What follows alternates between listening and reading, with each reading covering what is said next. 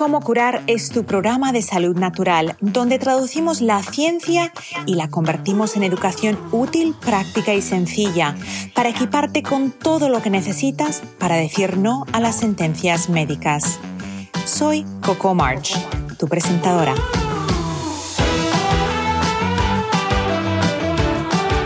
Cómo curar está patrocinado por vitatienda.com, tu tienda online sin intermediarios donde encontrarás suplementos, fórmulas antiedad para la piel y el cabello, limpieza del hogar sin tóxicos y mucho más. Visita vitatienda.com y entra el código como curar para recibir un 10% de descuento en tu primera compra.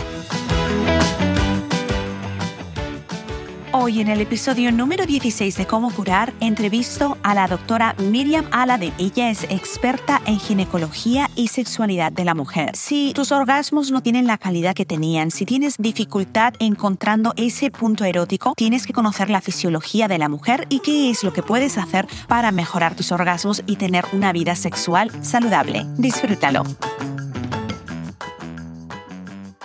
Bienvenidos a un nuevo episodio de Cómo curar. Hoy vamos a hablar sobre la sexualidad femenina, sobre los órganos femeninos y sobre los ciclos hormonales. Para ello tengo una invitada muy especial, la doctora Miriam Al-Adib.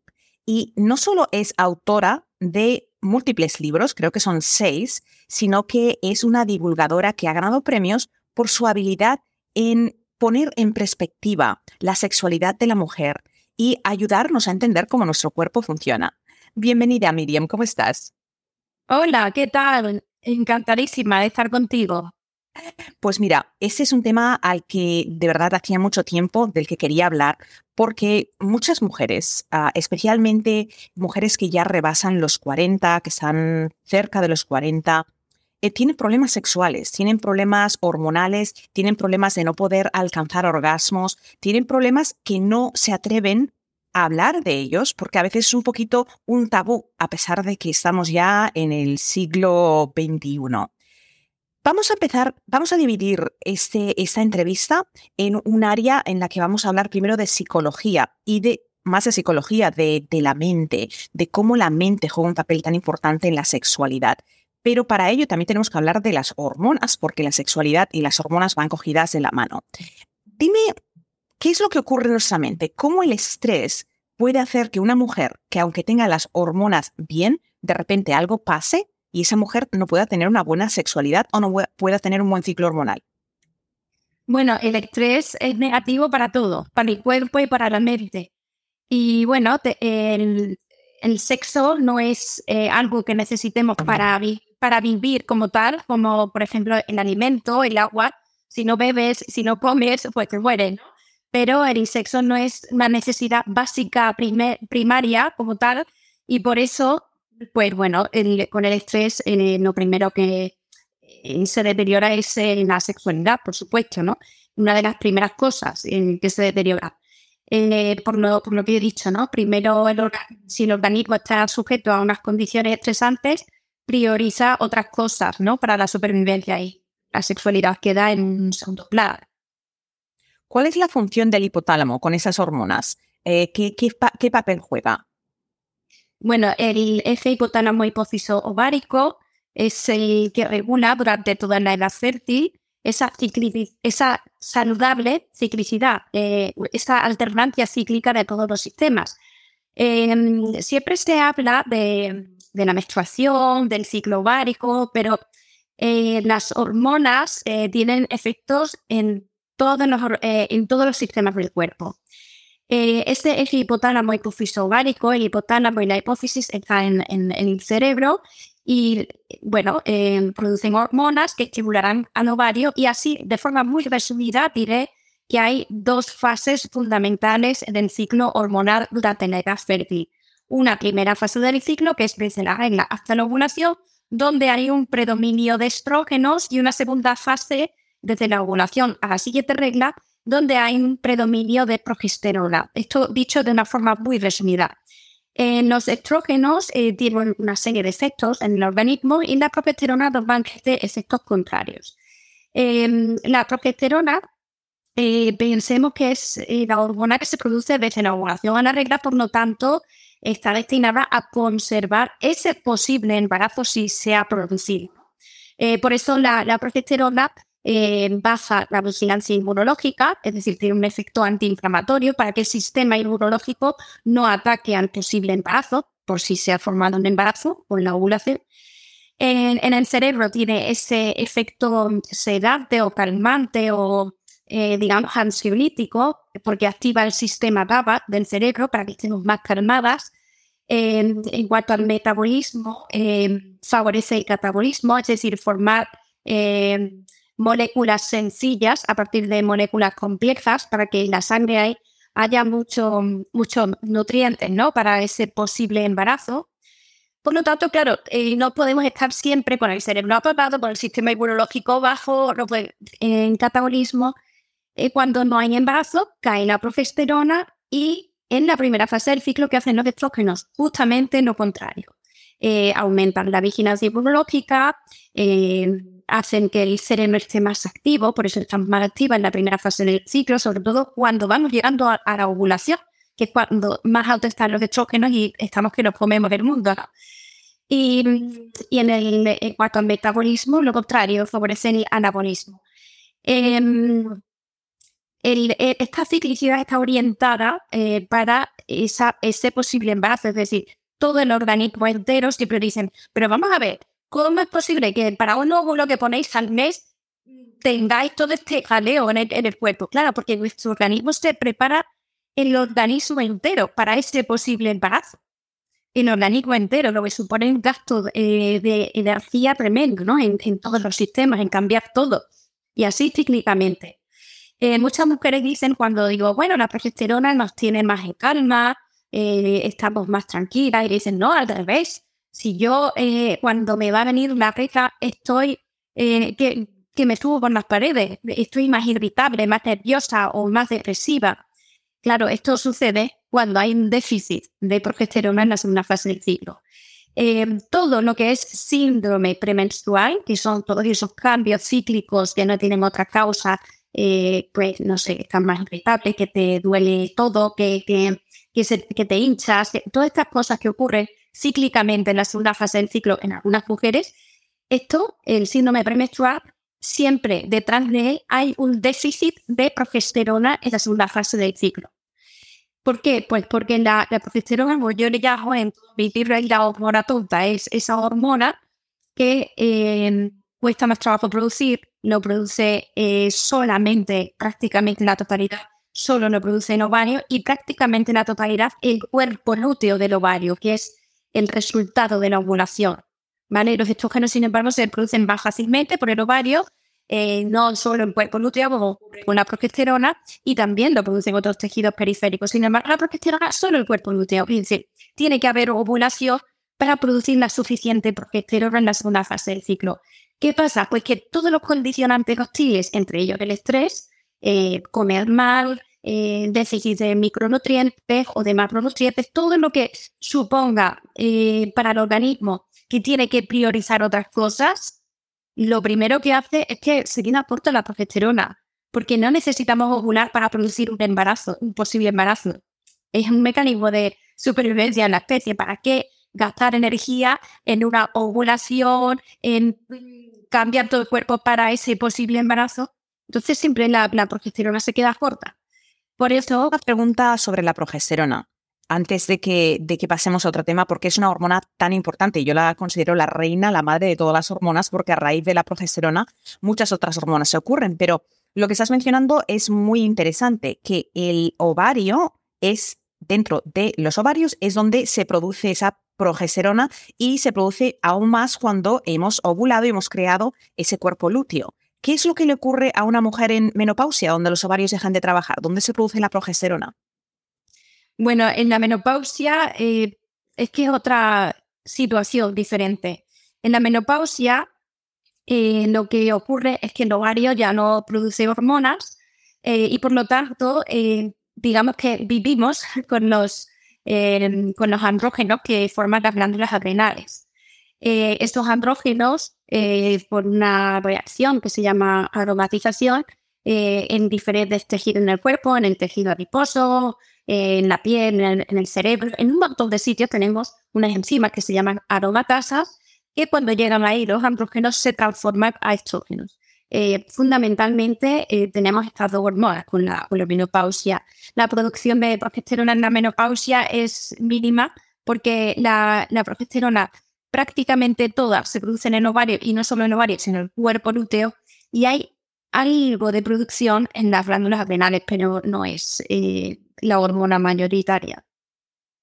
Muy bien, entonces recogiendo de nuevo sobre el eje hipotálamo-ovario, estabas mencionando la importancia de la progesterona, eh, pero antes, mira, se me ocurre otra pregunta, porque muchas mujeres que nos escuchan ya no menstruan, ya son posmenopáusicas y están en una época en la que tienen muchos síntomas de falta de progesterona. Para que esos ah, para que esos metabolitos se activen, porque estás mencionando que, bueno, se pasa la batuta de los ovarios a las glándulas suprarrenales y ahora las glándulas suprarrenales tienen que crear una producción para que tengamos todas las hormonas en niveles más bajos, pero que sean óptimos.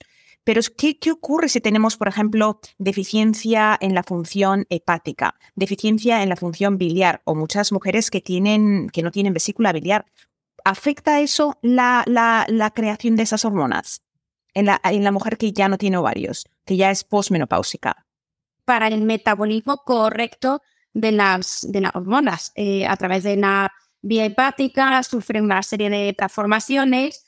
Y claro, dentro de todas esas transformaciones se forman metabolitos intermedios que a veces eh, hay diferentes vías. Eh, por ejemplo, hay la vía de los 16 hidroxiderivados, el de los 4 hidroxiderivados. Bueno, hay varias vías y claro, en esos metabolitos intermedios a veces pues cogemos una vía que no es eh, la, más, la más saludable y que incluso se forman metabolitos, metabolitos con un efecto proestrogénico demasiado alto para lo que se necesita ¿no? en, la, en la menopausia.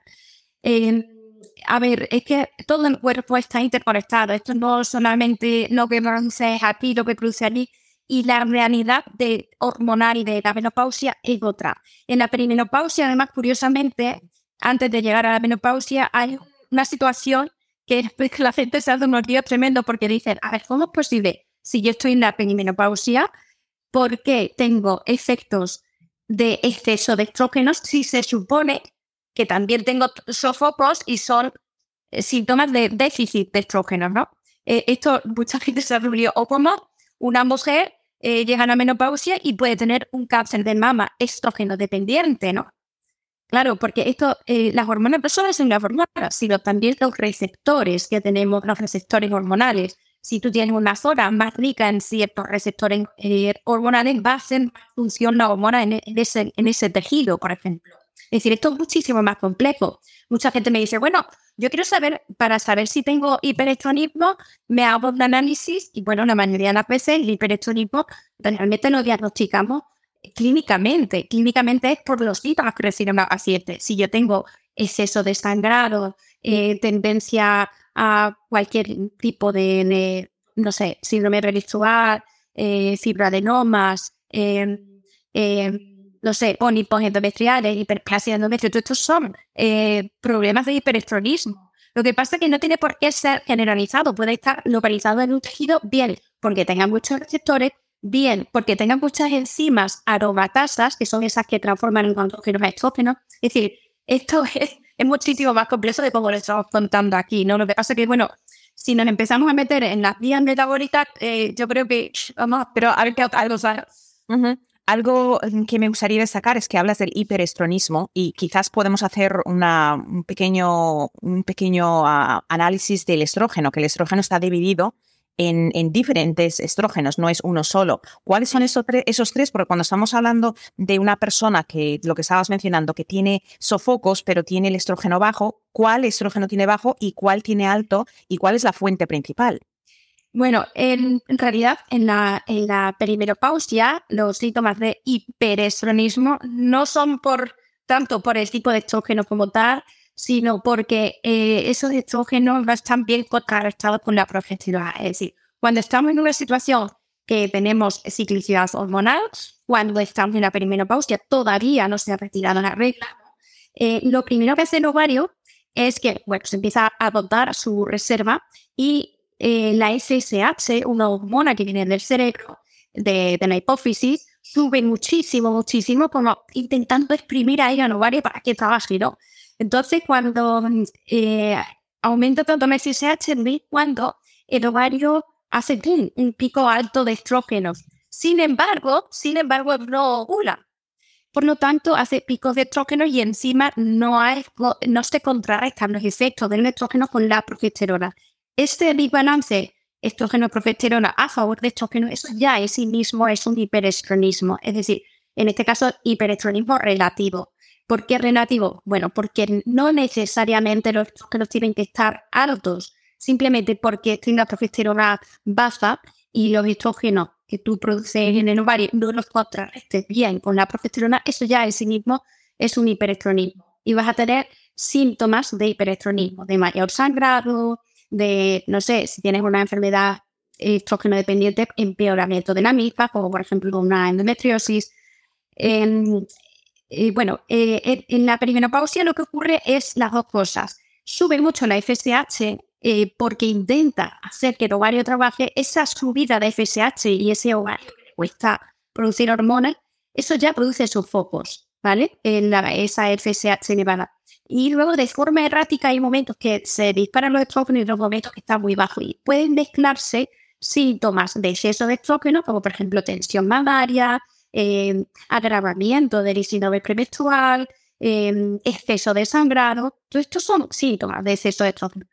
Y se puede combinar eso junto con síntomas del déficit de estrógeno, como por ejemplo sequedad vaginal, eh, tener sofocos y todo esto. Por eso hay, en la perimenopausia hay desorden, un caos que en algunas mujeres pues sí que puede ser una auténtica locura. Hay de todo, ¿eh? Hay mujeres que tienen una transición más suave y no notan tantos síntomas, ¿vale? Cada menopausia es un mundo. No, no todas las mujeres eh, la desarrollan de la misma manera, y no a todas las mujeres le da, problemas. Pero sí es importante dar el siguiente mensaje. Si tienes mala calidad de vida por ese desorden hormonal, consulta que, para que podamos ayudarte. No, no, no te conformes con el malestar. Todo tiene su, su solución. Por ejemplo, en la perimenopausia, eh, a mí, por ejemplo, eh, cuando hay muchos eh, muchos picos de estrógeno y que se vuelve loca, el hiperestronismo, a mí me gusta mucho eh, contrarrestar esos estrógenos con progesterona. Tú las pones en la segunda fase del ciclo, pones eh, progesterona natural micronizada, que es bioidéntica, y ya vas haciendo ese, eh, vas contrarrestando esos estrógenos y, lo llevas mejor, ¿no? Y, y el efecto ese de la, progesterona, de, darnos más calma, esos efectos antiinflamatorios, pues todo eso hace que sea todo más, más suave, ¿no? Luego ya una vez establecida la menopausia, pues ya depende de, cada mujer. La falta de líbido, la resequedad vaginal, el síndrome premenstrual, los sofocos y los periodos irregulares son síntomas comunes que muchas mujeres sufren debido a niveles de progesterona muy bajos. La progesterona molecular transdermal bioidéntica de Coco March puede ayudarte a regular los achaques hormonales en pocos días. Visita vitatienda.com y entra el código Cómo curar y recibe un 10% de descuento en tu primera compra. La testosterona es una hormona que la mides en las mujeres porque tenemos esa, esa idea de que las mujeres tenemos estrógeno, tenemos progesterona y que los hombres tienen testosterona. Pero ¿qué ocurre si una mujer tiene la testosterona baja? Bueno, la testosterona es una hormona muy importante también para las mujeres. Eh, la testosterona eh, tiene otra serie de funciones. cuando hay un déficit, pues eh, vamos a tener menos energía, eh, incluso también influye en el trofismo de la, de la piel y mucosas de la, de la vagina. ¿eh? Eh, tiene también su efecto en, en, los tejidos que, de los genitales. ¿no? Em, también está muy relacionada con el deseo sexual, con estar, tener energía, todo esto es importante también. ¿vale? Lo que pasa que, bueno, la testosterona no se fabrica de esa manera cíclica como los estrógenos y progesterona durante la edad fértil, que siempre hablamos de ello, como sube, otro baja y todo eso.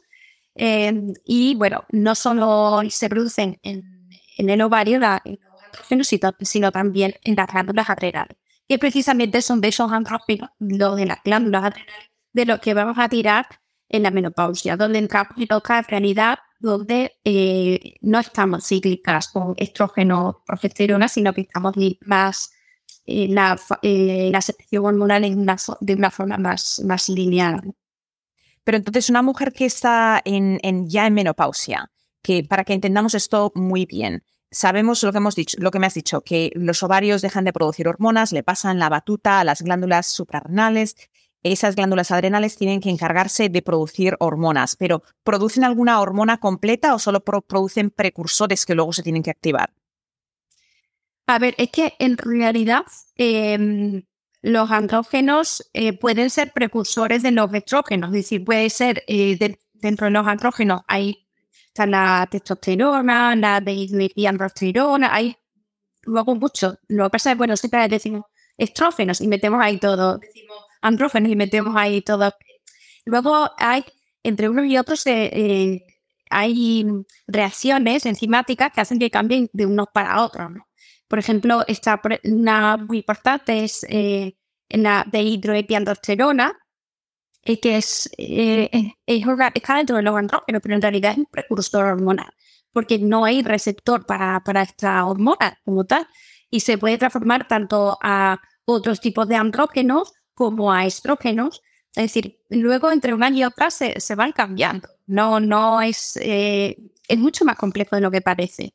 Y el motivo por el que me parece interesante es porque si una sabemos la relación entre el cortisol, la adrenalina, las glándulas suprarrenales y cuál es la conexión. O sea, cuando estamos hablando de una mujer en menopausia que depende de las glándulas adrenales, pero si esa mujer está estresada constantemente y es más fácil decir no te estreses, tranquila, que realmente ponerlo en práctica. ¿Cuál es el impacto ah, hormonal que puede tener debido a que el cortisol está un poco metiéndose en ese, en ese momento en el que se tienen que tener esos andrógenos fabricados en las glándulas adrenales? Cuando una mujer tiene mucho estrés durante el ciclo menstrual, eh, siempre se agrava el síndrome premenstrual, porque es que ya el propio cortisol, claro, se balancea todo hacia el cortisol. No, no, no es tan necesario en ese momento mantener las hormonas, sino atender a la huida de algo, ¿no? Cuando tienes estrés, porque tienes que huir de algo. Esos mecanismos, están, esos son los primeros, los mecanismos de supervivencia. Claro, todo se, se centra ahí en el, en el cortisol y eso va a influenciar negativamente en el resto de las hormonas, se va a desequilibrar todo, ¿no? Pero el cortisol no solo afecta a las hormonas, sino que afecta a todo el organismo entero, induce una serie de cambios inmunológicos, cardiovasculares, eh, metabólicos, que si mantenido en el tiempo, pues al final, al final vamos a enfermar, pero todo el mundo, no solamente las mujeres. El cortisol afecta muchísimo, a muchísimos eh, sistemas del cuerpo, no es solamente al sistema hormonal. Ahora que ya hemos, eh, hemos visto un poco un, croquis de ese sistema hormonal por encimita, porque sabemos que es mucho más complejo, eh, vamos a hablar de, la sexualidad femenina, porque todo va cogido de la mano y hay una vinculación tan íntima en cómo nuestras hormonas funcionan, pero algo de lo que tú y yo hemos hablado es de cómo el cerebro funciona eh, y cuánto le gusta al cerebro el que nosotros seamos parte activa de esa estimulación física. Háblame un poquito sobre, muchas mujeres hablan del coito, de las relaciones sexuales, y lo que nos dicen es que o bien tienen dificultad con el coito, que eso ya es una patología de la que tú eres experta, de hecho, para diagnosticar y para ayudar, pero muchas hablan de problemas de resequedad vaginal, problemas de no tener disfrute en el coito. ¿Qué consejos le puedes dar a una mujer que está ya en esa edad un poquito más madura y que nota que todo está cambiando y que le está afectando la sexualidad en pareja? A ver, lo primero cuando hay algún problema sexual es descartar causas orgánicas, ¿vale? Puede ser que inicialmente el problema sea de causa orgánica, es decir, estructural en el cuerpo, como por ejemplo la sequedad vaginal. Puede ser que esa sea la causa primaria y luego al final, pues, el baja el deseo porque dice, tu cerebro dice, a ver si ah, es que tengo relaciones sexuales, lo paso mal y me duele, pues ya directamente ya no tiene nada, ¿no? Al final te afecta del cuerpo a la mente. Y puede ser al revés, que tengas déficit de deseo, pero por otra razón, porque no está bien con la pareja, por la monotonía, porque tiene estrés. Entonces, eh, es la mente, ¿no? El, problema inicial al final no tienen ganas. Es decir, eh, si hay, desde luego, en la menos, como pasa en la menopausia, una causa orgánica, lo primero es atender a la causa orgánica. Eh, si es solo eso, pues va a recuperar después el deseo sexual y volverá todo a ser como antes, ¿no? Pero si hay eso más otra cosa, es decir, una vez aprendido este problema, si después tenemos un problema sexual, pero que ya es eh, pues, eh, de, la mente o no del cuerpo, pues habrá que atenderlo en todo caso eh, desde la sexología, ¿no? Una psicoterapeuta especializada en sexología sería lo indicado, ¿no? En la menopausia, al principio sí que comienza a haber sequedad vaginal, que normalmente si hay relaciones frecuentemente y, tratamos bien la vagina, utilizando hidratantes, que no, son, no tienen por qué ser productos eh, eh, médicos ni nada, Una hidratación vaginal con, una hidratante vaginal, pues sería suficiente. Pero eh, con el tiempo, si después de la sequedad viene la atrofia, pues habrá que atender a la atrofia y normalmente ya necesita otro tipo de tratamiento. Entre ellos, no solamente los hidratantes, sino probablemente haya que introducir algo más, ¿vale? Pues desde precursores hormonales como la de hidroepiandrosterona, a estrógenos locales, em, o incluso las técnicas de bioestimulación que nos ofrece la ginecología regenerativa. Es decir, luego ya veremos cómo lo tratamos, ¿no? Pero ya sería un tratamiento médico. Entonces, antes de dejar que, que esto ocurra, eh, hay que decir, oye, si te duele, no te conformes y no lo dejes, porque muchas mujeres al principio está bueno, ¿no? Y se aguantan y se aguantan y luego de vez en cuando tienen una relación ahí a, duras penas que ni la disfrutan ni nada. Esto sí que es un problema, porque eso lo que genera ya no es que te quedes con esa sequedad o esa atrofia, sino que además, como te estamos viendo, la musculatura involuntaria del suelo pélvico, esos músculos que rodean a la vagina, se van a contracturar. Y además es musculatura involuntaria. Yo siempre lo comparo esto cuando hay una hipertonía del suelo pélvico, lo comparo con cuando tienes una hipertonía en las cervicales. Si tú tienes estrés, si te coge mucho tono en los músculos de las cervicales, te pueden doler, ¿no? Y nadie se le ocurriría decir, bueno, pues relaja estos músculos. No, porque no es una musculatura voluntaria, es involuntaria. Pues en el suelo pélvico pasa lo mismo. La mayoría de los músculos del suelo pélvico son de contracción involuntaria. Y si hay un problema sexual, eh, que me ha dolido, ya se empieza a proteger la vagina, ¿no? Y se empiezan a contracturar todos esos músculos de alrededor. Y con el tiempo, además, en la atrofia, si seguimos dejándola, aparte de esta hipertonía secundaria de los músculos del suelo pélvico, eh, empieza a afectar también al sistema urinario, porque está al lado el vecino sistema urinario. Empiezas a, mezclar luego síntomas con tanto vaginales, de picor, escozor, que ni siquiera ya te hablo de dolores con las relaciones, que también, sino también eh, problemas de, ese tipo, ¿no? De picor, ardor, escozor. Eh, más luego, tendencia a tener infecciones urinarias, porque en la uretra está muy pegadita a la vagina y también se, esa atrofia le afecta y favorece que asciendan más fácilmente las bacterias para generar luego esa cistitis de repetición. Es decir, empezamos a, una cosa ahora se va empeorando bastante. Claro, entonces no hay que dejarse ir. Es decir, cuando empiezan los primeros síntomas, oye, vamos a, a, dedicarnos tiempo a nosotras y a buscar la solución si tienes que acudir a cualquier profesional, pues acude, pero no te conformes con el malestar íntimo. Vamos a hablar de los orgasmos. Creo que los orgasmos ah, son importantes en la vida de las mujeres y muchas mujeres no llegan al clímax.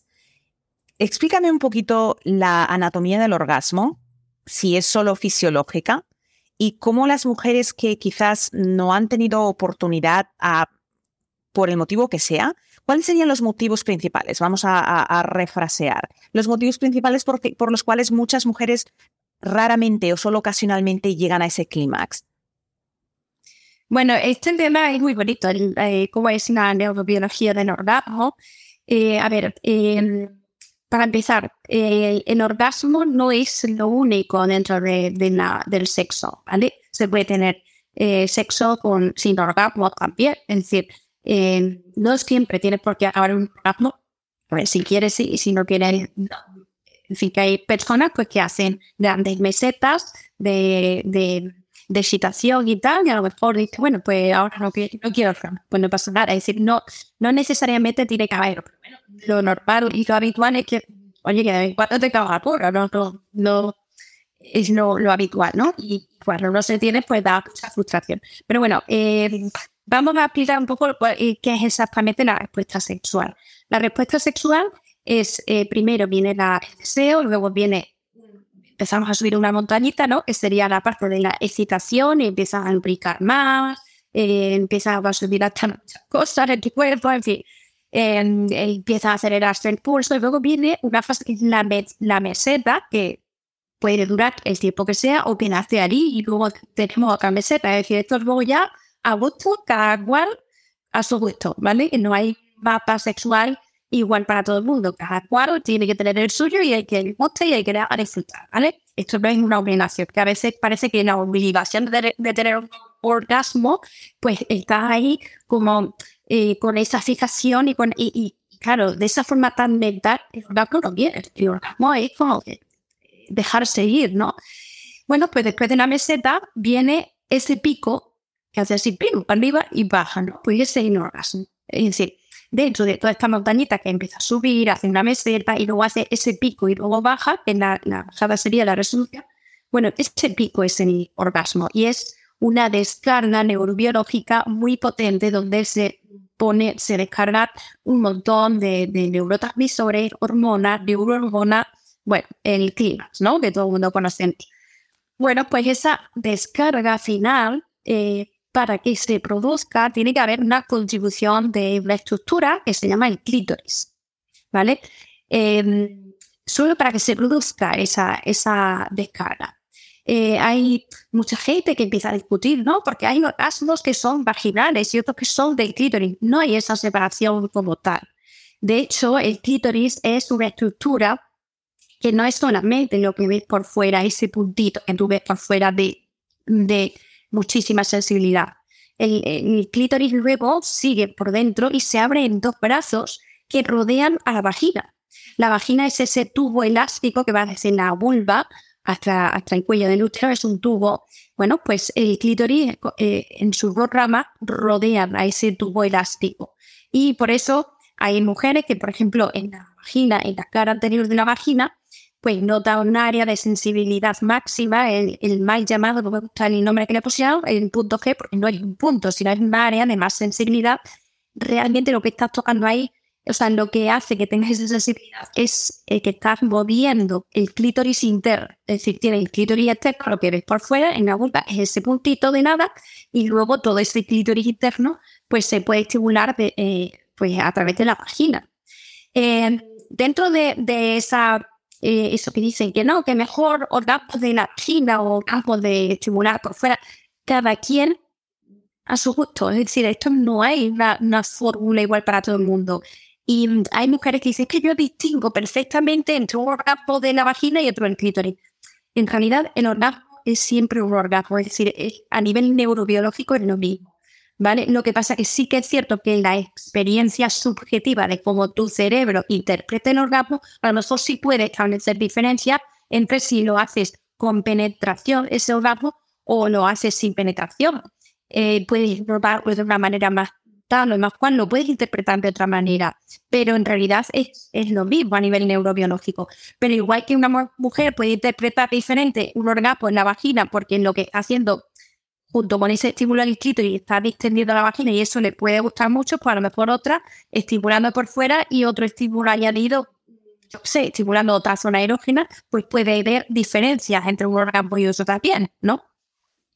¿Es normal que las mujeres nos tome tiempo llegar a ese clímax, a diferencia de los hombres, que es como una pequeña cosquillita y ya todo ha terminado? Eh, ¿Cuál es? ¿Hay una, una media de tiempo o mm, que es normal?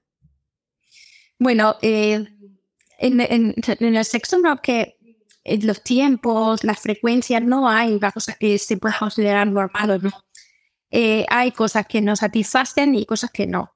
Hay parejas que a lo mejor eh, tienen una relación sexual una vez al mes y están plenos y felices así.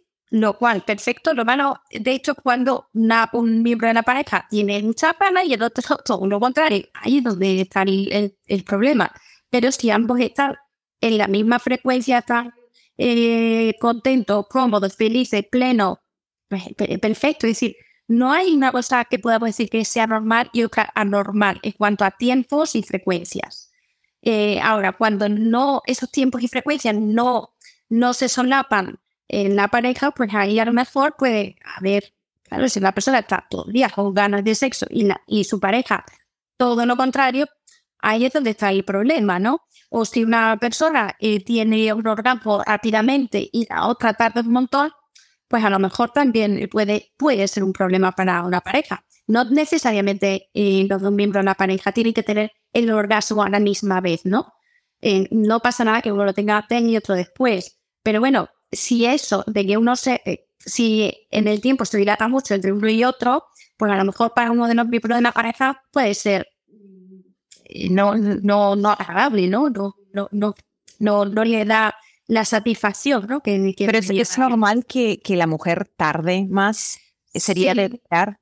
Sí, en, en, las mujeres, eh, lo, lo, los cuando tenemos problemas, eh, disfunciones sexuales en cuanto a tiempos, eh, los más frecuentes son eso, eh, pues déficit del deseo y que tardas en llegar al orgasmo, la sin embargo los, hombres, pues, eh, pues lo que se le llama disfunción eréctil, es decir, que pierden la erección, o eyaculación precoz, es decir, que eyaculan antes de lo que ellos hubieran querido. En fin, sí, sí que ellos pecan más desde que se les va y las mujeres porque que no lo cuentan, ¿no? Pasa eso. ¿Y qué podría hacer una mujer que, que tiene dificultad? Eh, antes de cámara tú y yo estuvimos hablando y algo que me mencionaste es que si una mujer tiene su cabeza o, eh, o su, eh, sus emociones en ese momento están alteradas porque ha habido una discusión o porque hay problemas, que es muy difícil que esa mujer tenga deseo. Pero también a la inversa podría ser que puede la mujer activar su deseo. ¿Qué puede una mujer hacer mentalmente y cómo ese estrés de una pelea quizás afecte la vida sexual? En general, no, todas las mujeres tienen que ser igual, pero sí que es cierto que normalmente la sexualidad femenina es más compleja que la masculina en todo esto del deseo, ¿vale? Eh, como que necesitamos las mujeres que todo esté bien, por ejemplo, la pareja, para que tengamos deseo, como que emocionalmente tenemos que tener, eh, pues sentirnos bien, ¿no? Con, esa persona y conectar. Insisto, no tiene por qué ser todas las mujeres igual, pero sí que tenemos esa tendencia y los hombres parece que, que eso no, lo necesitan tanto. Entonces, claro, hay una discusión con la pareja y tal, y ellos tienen la capacidad de, nuevo del rato tener una relación sexual con su pareja, aunque haya discutido, y si no pasó nada, sin embargo, a lo mejor la mujer, pues no, pues no puede, que, yo cómo voy a poder tener una relación sexual con que después de, de, la bronca que hemos tenido, ¿no? Es decir, necesitamos tener, estar más cómodas en ese sentido para, para que tengamos más deseo. Eso para empezar. Luego, para el tema de la, eh, de la monotonía, también es algo que nos pasa factura. Eh, pero esto es muy humano, muy normal. Cuando empiezas con una pareja, todo la novedad esa Claro, eso, en sí activa muchísimo el deseo. Entonces, claro, las parejas cuando llevan un montón de años juntos, pues la monotonía va, va desgastando un poquito esa parte. Que no pasa nada, siempre que hay amor y tal, pues perfecto, ¿no? Pero si queremos mantener viva la, chispa, pues tenemos que tirar, si, si seguimos con esa misma persona y ya llevamos mucho tiempo, pues tenemos que evitar caer en la monotonía o si hemos caído, pues oye, volver a recuperar esa chispa. ¿Cómo se recupera? Pues normalmente tenemos que tirar de la fantasía. Lo que pasa es que la gente se un poco y, confunde deseo con fantasía. El deseo es algo que si tú pudieras lo harías, ¿no? Eh, por ejemplo, hacer el amor debajo de los cocoteros en el Caribe y tal, y a lo mejor, pues si, se dan esas circunstancias, pues una persona lo hace, ¿no? Con su pareja o sea, ¿no? Y luego la fantasía es algo que tú nunca harías, pero esa recreación de la mente, pues como que te sube el, el, deseo. No hay que agobiarse, hay mujeres que se agobian montón, ¿cómo he podido pensar esto? O cómo me he podido soñar por lo otro, qué barbaridad, pero si a mí esto me gusta, si no te tiene que gustar, así que esto, ¿sabes qué pasa? Que eh, sí que sabemos diferenciar la fantasía en otros campos, eh, la recreación de la mente en otros campos, pero del sexo no. Por ejemplo, tú ves una película, eh, parece que lleva, el protagonista va, tiene una pistola en la mano y va a matar al malo y tú dices, corre, mátalo, mátalo, ¿no? Pues tú no piensas que eres una persona asesina, este animando allí que mate a alguien, ¿no? Están viendo la película y en la recreación de la mente. Si tú ves luego a, eso, a ese actor fuera de la película, no, no le va. si tiene la cabeza normal, no le va a decir, ¿por qué no ha matado a otros? ¿Sabes diferenciar, no? La, la fantasía de la realidad.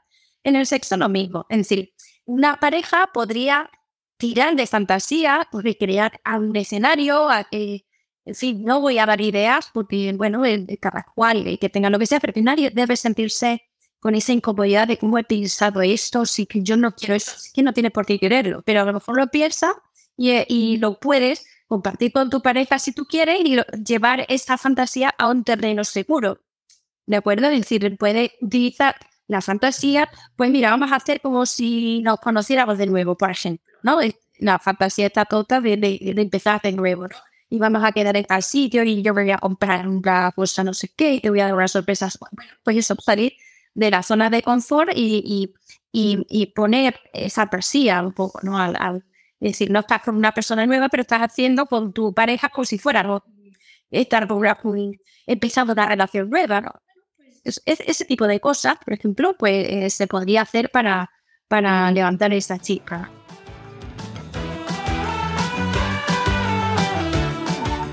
¿Quieres volver a ponerle chispa a tu relación? Prueba mi nuevo kit del amor.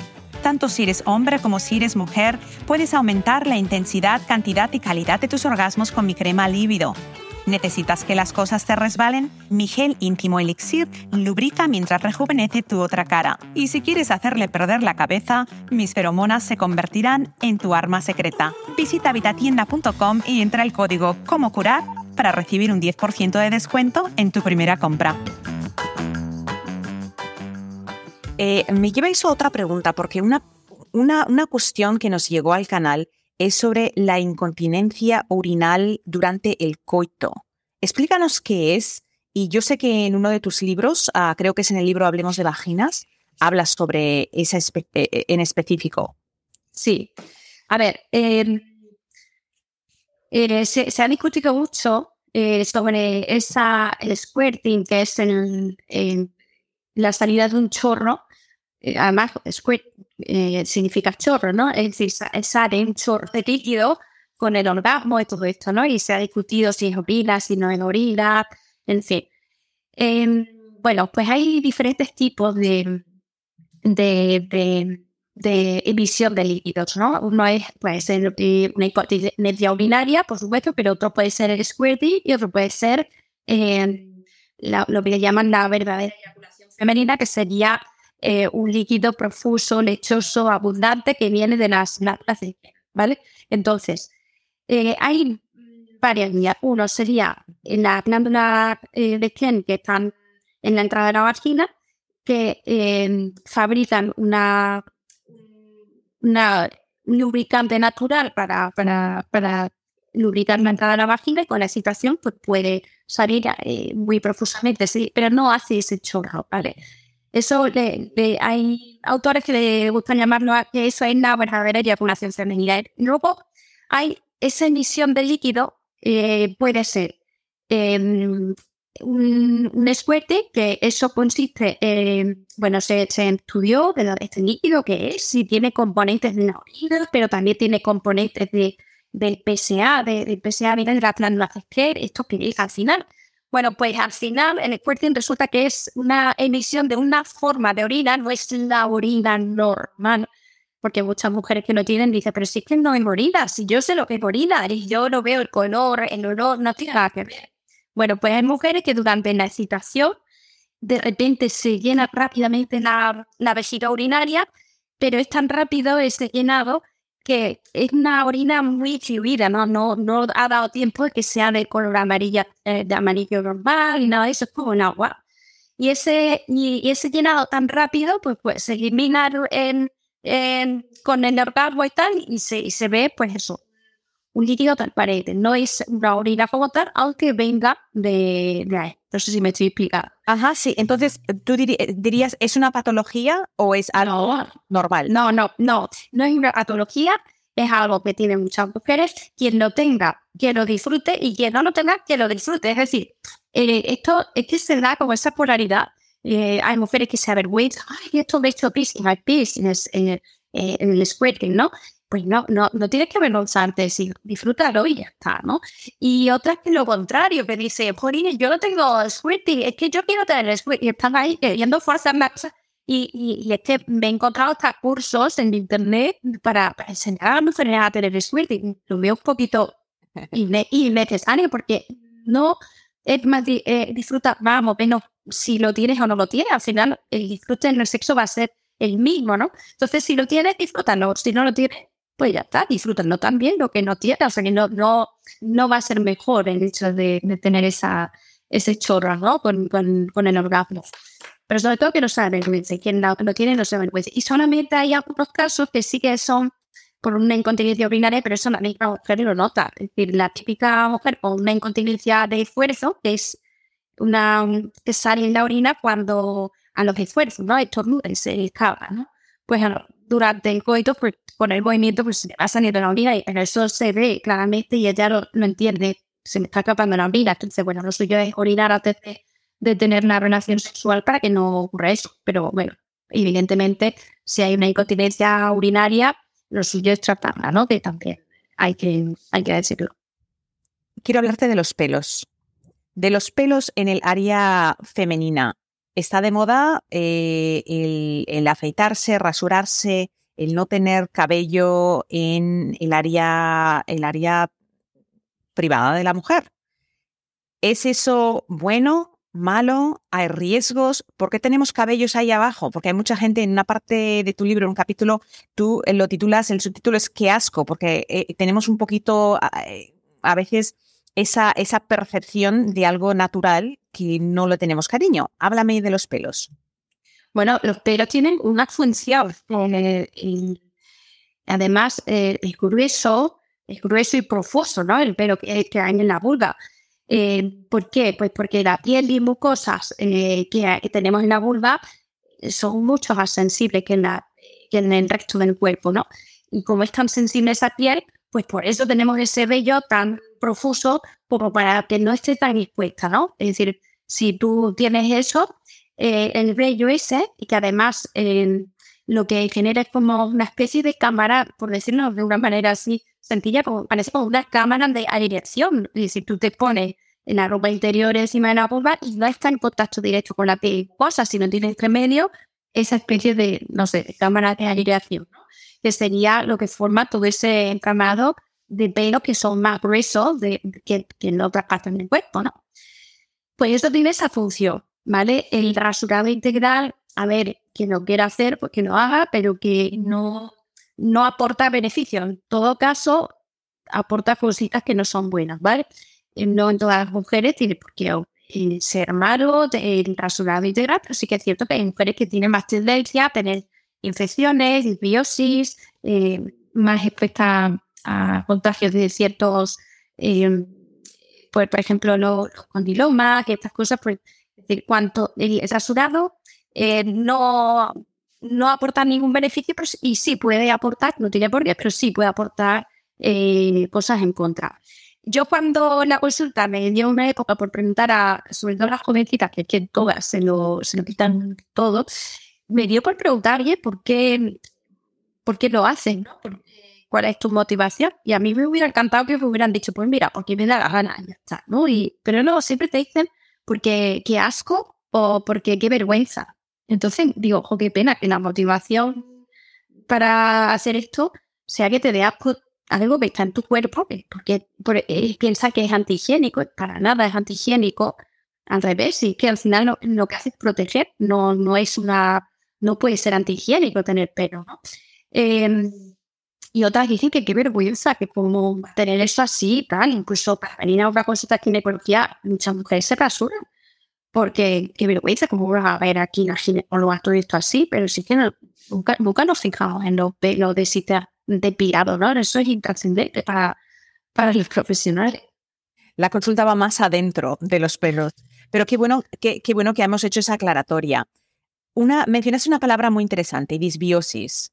Y quiero que me ayudes a que nuestra gente entienda que tenemos un microbioma en nuestra área privada. ¿Qué cosas pueden dañar ese microbioma? La, vagina tiene, un, una, tiene su microbiota, donde están en equilibrio todas las, bacterias. Eh, y bueno, todo lo que sea, pues eh, baja transpiración por announcers and leaks, eh, licras y prendas así de fibra sintética, em, ciertos medicamentos, comer mal. Bueno, pues todas estas cositas pueden eh, cambiar esa microbiota y favorecer esa disbiosis. Disbiosis significa desequilibrio en toda la microbiota vaginal. Hay cuatro, eh, en, en Hablemos de nosotras, en este librito, hablo de las cuatro disbiosis que se pueden producir en, la vagina. Son cuatro tipos de infección que no son porque te han transmitido eso por fuera. Eh, por ejemplo, la, la cándida, mucha gente se cree que es que no ha recogido en algún sitio o en el baño o sin apenas alguien o por la toalla. Todas las vaginas tienen cándidas. Lo que pasa es que tenemos un nivel de cándida muy bajito, suficientemente bajito para que no nos desito. En el momento que hay una disbiosis y en este caso crecieran las cándidas, pues ya tenemos una candidiasis, que eso ya sí es una infección. ¿Vale? Pero tener cándida en la vagina, todo el mundo tiene. Lo que pasa es que pues eso, si las mantenemos a no hay ningún problema. Claro que todo el mundo la tiene. Si no necesitas tener relaciones sexuales para tener una candidiasis, ni necesitas haberte bañado en las que mucha gente se cree que lo cogen de las piscinas. Para nada. Entonces, eh, hay cuatro ditios y dos de ellas sí que son muy conocidas, pero las otras dos nada conocidas y ya que hablamos aprovecho para, para comentarlas, porque, bueno, por, sobre todo esas mujeres que llevan años padeciendo picores, cozorador y que no hay manera que todo el mundo le dice que eso está bien. Y dicen ella, pero si es que a mí me pica, me cuesta, me arde. Bueno, eh, una es la candidiasis, que es un tipo de disbiosis donde mundo lo conoce, sobre prolifera un hongo que se llama cándida y da ese flujo eh, que parece leche cortada, eh, puede dar enrojecimiento en la vulva y en la vagina y mucho picor, ¿vale? Esta es la candidiasis eh, la otra disbiosis muy conocida es la eh, vaginosis bacteriana, que es un desequilibrio de las bacterias. Es decir, hay unas bacterias que son beneficiosas, los, los, las bacilos, las bifidobacterias, y luego otras que son menos beneficiosas. Esas que son menos beneficiosas las tenemos en la vagina, igual que las cálidas, ¿vale? Pero lo mismo que he dicho antes, las mantenemos a raya y no hay problema. Pero esa comunidad, entre ellas destacan la Nerera vaginaris, esa comunidad cuando sobreprolifera da ese flujo que le llamamos, eh, no es que lo diga yo, eso sale en los libros así, tal cual, como te lo voy a decir, el flujo con olor a pescado podrido. así le llamamos, es que es así, es un olor muy malo. Eh, bueno, pues esa es la, la vaginosis bacteriana, un flujo muy acuoso, generalmente muy marrillante, que simula al pescado podrido. Esa es la vaginosis bacteriana, que es otra disbiosis. Pero es que no hay otras dos disbiosis que están muy infradiagnosticadas. Y mm, cada vez pues encuentro a más mujeres con esto y, las pobres pues están desesperadas porque eh, le hacen cultivo y dicen, no, pues el cultivo está todo bien. Claro, porque el cultivo no te... Sea, se, se centra en la cándida, en algunas bacterias de la vaginosis y ya está, pero no, no mide el resto de, microorganismos, los cultivos clásicos, ¿vale? Luego hay otro tipo de, de pruebas que ven la microbiota entera, pero el cultivo clásico se centra en cuatro bichitos y ya está. Y entonces se pasan desapercibidas la que es, que le llamamos la vaginitis inflamatoria descamativa, que es producida igual que anterior, pero es otra comunidad bacteriana, donde predominan los estafilococos, estreptococos y otras series de bacterias, y esta da muy mala calidad de vida. Da muchísima, eh, muchísimo dolor con las relaciones, dispareuria, da un flujo amarillento que muchas mujeres dicen que parece pus. Es un flujo amarillento, abundante y da muchísima inflamación en la entrada de la vagina. Por eso duele tanto y escuecen y arden y lo pasan fatal.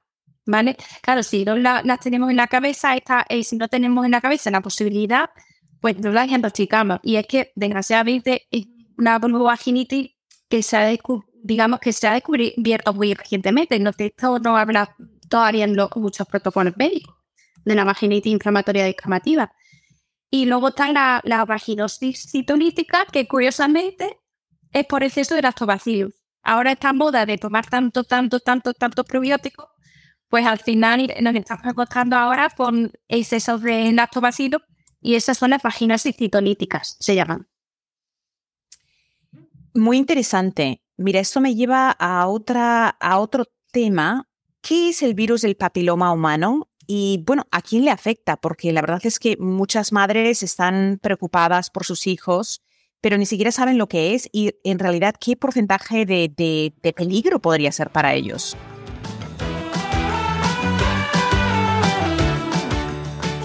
Si te miras al espejo y tienes manchas en el rostro, la piel no se ve luminosa y simplemente ya no es como antes, tienes que probar Face. Es la fórmula que he creado especialmente para pieles delicadas, secas o grasosas que sufren de falta de luminosidad y de manchas. Si pruebas Silk Face, te doy mi palabra que desde el primer día vas a notar un cambio en tu cutis dramático.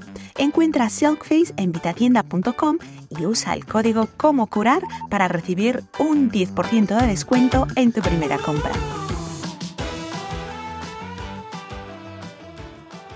A ver, el virus del papiloma humano es virus de transmisión sexual que es, eh, está ubicuo, o sea, es la enfermedad de transmisión sexual, eh, bueno, enfermedad no, la infección de transmisión sexual más frecuente que hay.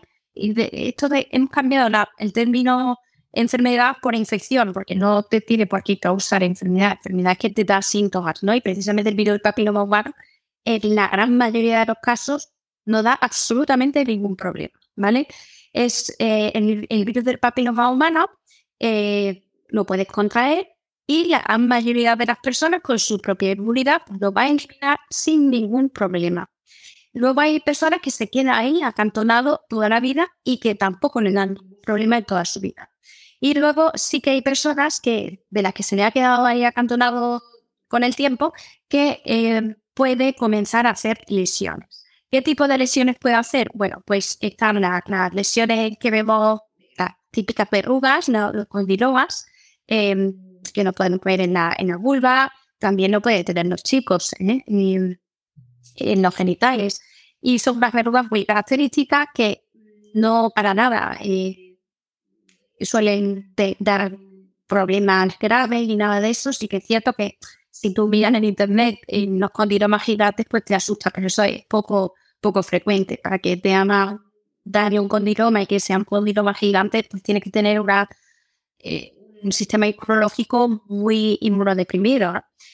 Eh, normalmente los condilomas no suelen dar gran repercusión, eh, se pueden quitar, ¿vale? El hecho de quitar no significa que hayas quitado el virus, es decir, no existe un medicamento que mate al virus, ¿vale? eso no existe. Pero sí que podemos quitar las lesiones que, producen ese virus, ¿vale? Y luego, los condilomas lo primero nos preocupa porque se ve y se, se no podemos tratar en el caso de que haya que tratarlo. Y lo que más nos preocupa son las lesiones que pueda producir en el cuello de útero. Ahora bien, la, muchas mujeres comienzan a desarrollar lesiones, pero esto no es de un día para otro. Yo tengo un cáncer de cuello de útero, para nada. De hecho, el protocolo actual eh, en España está recomendando hacer la, citología, que es para el diagnóstico precoz de las lesiones eh, producidas por este virus. Las está recomendando actualmente cada tres años o cada cinco si añades además de la citología la, la PCR del virus de papiloma humano, ¿vale? Es decir, podemos ampliar eh, las pruebas de cribado para el cáncer de cuello de útero porque sabemos que tardan muchísimo estas lesiones para llegar a un cáncer de cuello de útero. Bueno, pues eh, primero, si esto va mal, si la cosa va mal, lo primero que hacemos son lesiones premalignas de bajo grado. Estas lesiones, una vez las diagnosticamos, no las tratamos. Lo que hacemos, bueno, sí que recomendamos buenos hábitos, fumar si estás fumando, comer sano y todo esto para que tu sistema inmunológico esté lo mejor posible y elimine esas lesiones. La gran mayoría de las personas que desarrollan lesiones premalignas de bajo grado se curan espontáneamente, se quitan esas lesiones.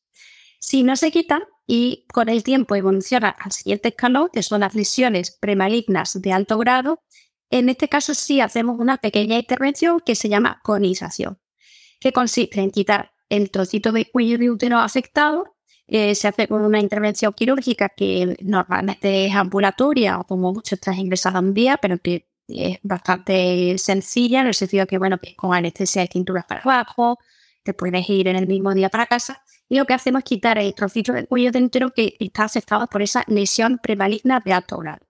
Si cuando el patólogo analiza esa pieza ve que todos los márgenes de la pieza están libres de lesión, significa que hemos quitado la totalidad de la lesión y ya está, que no hay ningún problema. Si eso no lo tratamos a los años, es decir, desde que empiezan las primeras lesiones hasta que todo, si no hiciéramos nada, hasta que se llegara a hacer el cuello de la media son 8, 10 años, ¿sabes? Mucho tiempo, ¿no? Bueno, pues en el último paso ya sería el carcinoma in situ y luego ya el cáncer cervical invasor, ¿vale?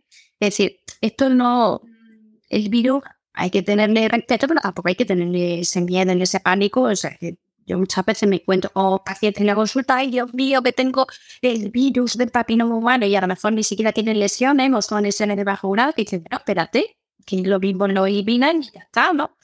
Y viene con una angustia tremenda. ¿Por qué? Porque esto de ITS, infección de transmisión sexual, suena como, no sé, la gente como que lo mete todo en el mismo saco, si le hubieran dicho que tienen eh, un, no sé, un VIH o otro, otra cosa más potente, ¿no? De, más peligrosa, pero eh, normalmente con los controles citológicos que hacemos y, y en el caso que haya lesiones, con todo lo que hacemos, todo el protocolo que hacemos, no vas a tener un cáncer de cuello de útero. Luego sí que existe un cáncer de cuello de útero muy raro, muy raro, muy raro, muy raro, pero eso es muy anecdótico que no tiene nada que ver con el, con el virus, ¿vale? Existe. Digo que existe porque a lo mejor hay personas que no estén oyendo y dicen, no, que fulanita fue así de golpe. Bueno, e, existe ese, ese tipo de cáncer que no tiene nada que ver con el virus del papiloma humano, pero no es para nada frecuente ni nada, ¿vale? Eh, muchas personas que que se han vacunado para el virus eh, tienen la falsa sensación de, que, bueno, a mí no me puede pasar nada, oso con esto. Es decir, em, eh, la vacuna no cubre todos los serotipos, eh, puedes tener otros serotipos que sí que te haga lesiones y que no, y que no esté incluido dentro de los serotipos que cubre la vacuna, podría pasar. Entonces, por eso el cribado no cambiaría, aunque te hayas vacunado, el cribado hay que hacerlo igual, es decir, cada si tienes, evidentemente, relaciones sexuales. Es decir, si no has tenido relaciones sexuales nunca jamás en tu vida, no hay que hacer, no tiene sentido hacer citología. Pero eh, si has tenido, pues sea solo una, pues ya eh, hay que hacer esos controles periódicos donde además son muy llevaderos porque no hay que, no era como antes que había que hacerlo todos los años. Ahora ya los últimos estudios que se publicaron se vio que en la población, a nivel poblacional, cuando tú separas cada tres años esta prueba, vas a tener el mismo resultado que eh, si hubieras puesto, es decir, el mismo pronóstico, es decir, va a haber los mismos cánceres y va a haber los mismos traumas igual en un grupo que en otro, eh, tanto si lo has hecho cada año en este grupo como cada tres años en este otro grupo, ¿me explico? Es decir, cuando tú hablas de, de cribado, una prueba de cribado es una prueba que se hace en la población general para detectar precozmente una enfermedad, ¿no? Pues en, si, si el, resultado que obtenemos es el mismo haciendo el X tiempo que para otro X tiempo, pues siempre elegimos el que amplía ¿no? entre prueba y prueba. Pero cuando estamos pensando, porque a veces ya sabes que es fácil asustarse y a mí lo que me da más pena es que la gente se asuste. ¿Qué porcentaje de población? Bueno, déjame dividir la pregunta en dos partes. Pregunta uno. Si una pareja eh, simplemente tiene relaciones con esa pareja, matrimonio, eh, digamos un matrimonio que se casa y que son, han estado siempre con la misma persona. Se hacen una prueba del virus, ninguno de los dos tiene, tiene el virus. ¿Deberían continuar haciéndose pruebas si simplemente están, están teniendo relaciones el uno con el otro? Pues es una pregunta muy complicada, la que me está haciendo. En teoría, en teoría debería, eh, si hay una sola relación sexual, aunque sea la única que tiene, en teoría está, está indicado hacer periódicamente la citología. ¿Por qué? Porque puedes tener un número de copias muy bajito del virus y a lo mejor, pues eh, con el tiempo va a el número de copias y entonces cuando te hace de la suya. Es muy importante decir lo siguiente. Em, no, si tienes eh, este virus y con gran, o sea, con casi todas las infecciones de transmisión sexual, o sea, no, no significa que te estén siendo infiel o que, em, em, que no sé, que no, no, tiene por qué haber detrás una promiscuidad ni ninguna cosa de esta, ¿vale? Lo, explico porque mucha gente eso le hace muchísimo daño, viene, viene la pareja, pero si yo no estaba por nadie, pero sí, y entonces mi pareja, que es? No tiene por qué, es decir, hay muchísimas infecciones de transmisión sexual, entre ellas eh, la derivada del virus del papiloma humano, que tú lo puedes tener desde tu primera relación, quedarse ahí dormido y años después darte problemas, ¿vale? Entonces, claro, hay que dejar claro esto porque, a ver, si alguien va, o sea, si tú tienes que sospechar de tu pareja porque te sea infiel, que sea por otra cosa, pero no por esto, ¿vale? Que sea por otra cosa porque la has visto, porque, no sé, no grabado, cualquier cosa pero por una infección de transmisión sexual, cuidado. Primero, a ver cuál es y de qué manera y tal, ¿vale? Em, yo he visto, por ejemplo, una pareja que, me decía, es que ¿cómo es posible si no hemos estado con nadie, ni él ni tal? Pues tenían eh, eh, eh, ya el virus. Entonces, bueno, como nos encontramos estas casuísticas, pues siempre nos recomendamos a todo el mundo que tenga relaciones. Ahora, si no has tenido nunca ninguna relación, entonces no, no se hace el cribado de... Aquí, aquí rompemos bandera para el celibato, te casas con una pareja igual y no tienes que hacerte nunca más la prueba. Esa, esa es la, no la tienes que hacer, no, es imposible que tengas ningún problema del virus del papiloma humano. Pero mira, quería ya para concluir, porque quiero respetar tu tiempo, hablar de la, de la facilidad de absorción que tiene el área vaginal de la mujer. Porque a veces eh, pensamos, mira, me voy a, lavar ahí con jabón antibacterial, me voy a, voy a utilizar tampones, uh, compresas hechos con químicos. ¿Qué, es lo que ocurre cuando nosotros no prestamos atención a, lo que le estamos usando? O voy a utilizar un gel hidratante, pero que no es un gel hidratante natural, que tiene un porrón de químicos. ¿Cómo afecta eso? ¿Y es esa área muy sensible puede absorber los químicos y van a pasar a la sangre? Bueno, eh, depende de qué producto me hables, pero en general eh, en la vagina o sea, no hay que lavarla, ¿eh? La vagina es ese tubo elástico, eso no se lava. Eh, eh, sí que hay sitios que hacer duchas vaginales, esto no tiene ningún sentido. Si tiene su propio sistema de limpieza eh, a través del flujo, todo va a salir y no hay que meter nada para lavar por dentro, nada. Así no duchas vaginales. No, no, aparte, hacen un arrastrado también de, bacterias que tienen en la vagina, las bacterias normales de la vagina, pues no la vayas a, distribuir hacia, hacia arriba, no, no tiene ningún, no, no es saludable hacer eso, ¿vale? Aparte que te puedes alterar también la, microbiota, eh, ese desequilibrio de la microbiota, pues pues puede generar, eh, pues eso, infecciones vaginales que, que luego son molestísimas y a veces incluso difíciles de tratar. Entonces, bueno, eh, duchas vaginales químicos ahí por poner eso, cuanto menos, mejor.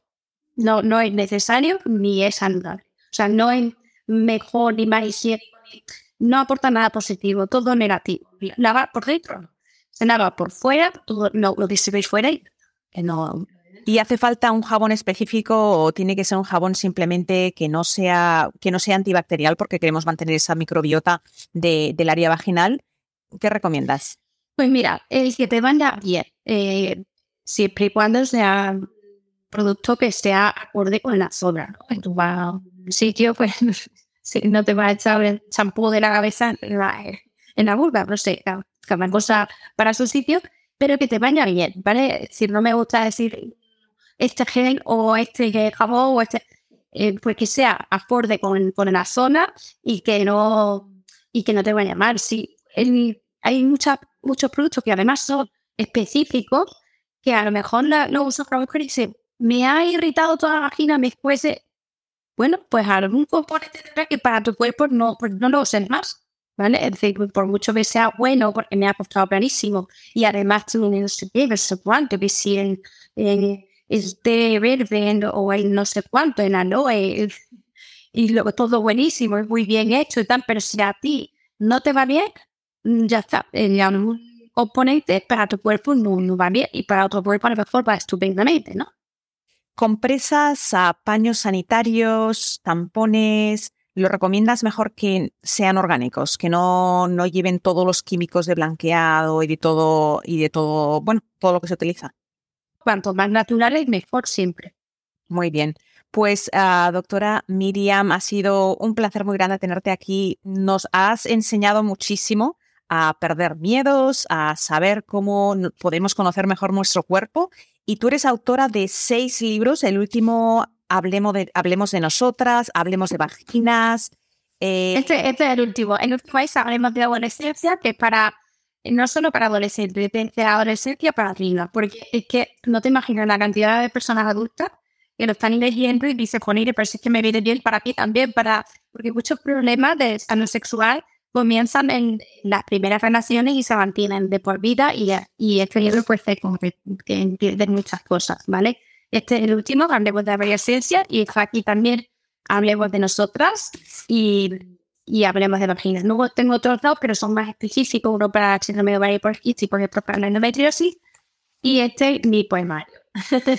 Mosaico rojo, negro, blanco. Están todos en, eh, son eh, de la editorial Por lo cual la distribución en España es muy buena y sé que en otros países, pues depende de, cada país, no sé, pero en la, por ejemplo, en la Casa del Libro, por lo que sé, es más fácil, ¿no? Que en cualquier país se pueda obtener, en Amazon, Casa del Libro, pues me ha comenzado libros, tú también haces consulta, tienes consulta online, consulta presencial. Eh, ¿Cómo podemos encontrarte en redes sociales? Porque además eres extremadamente divertida, tienes una manera de enseñar en redes sociales muy, uh, muy amena. ¿Dónde te podemos encontrar? He estado muy formalita, ¿eh? Por favor. Me he portado bien. eso, ya no estoy así tan formalita. Pues mira, eh, tengo eh, en el Instagram, en el TikTok, tengo cuenta, en Facebook.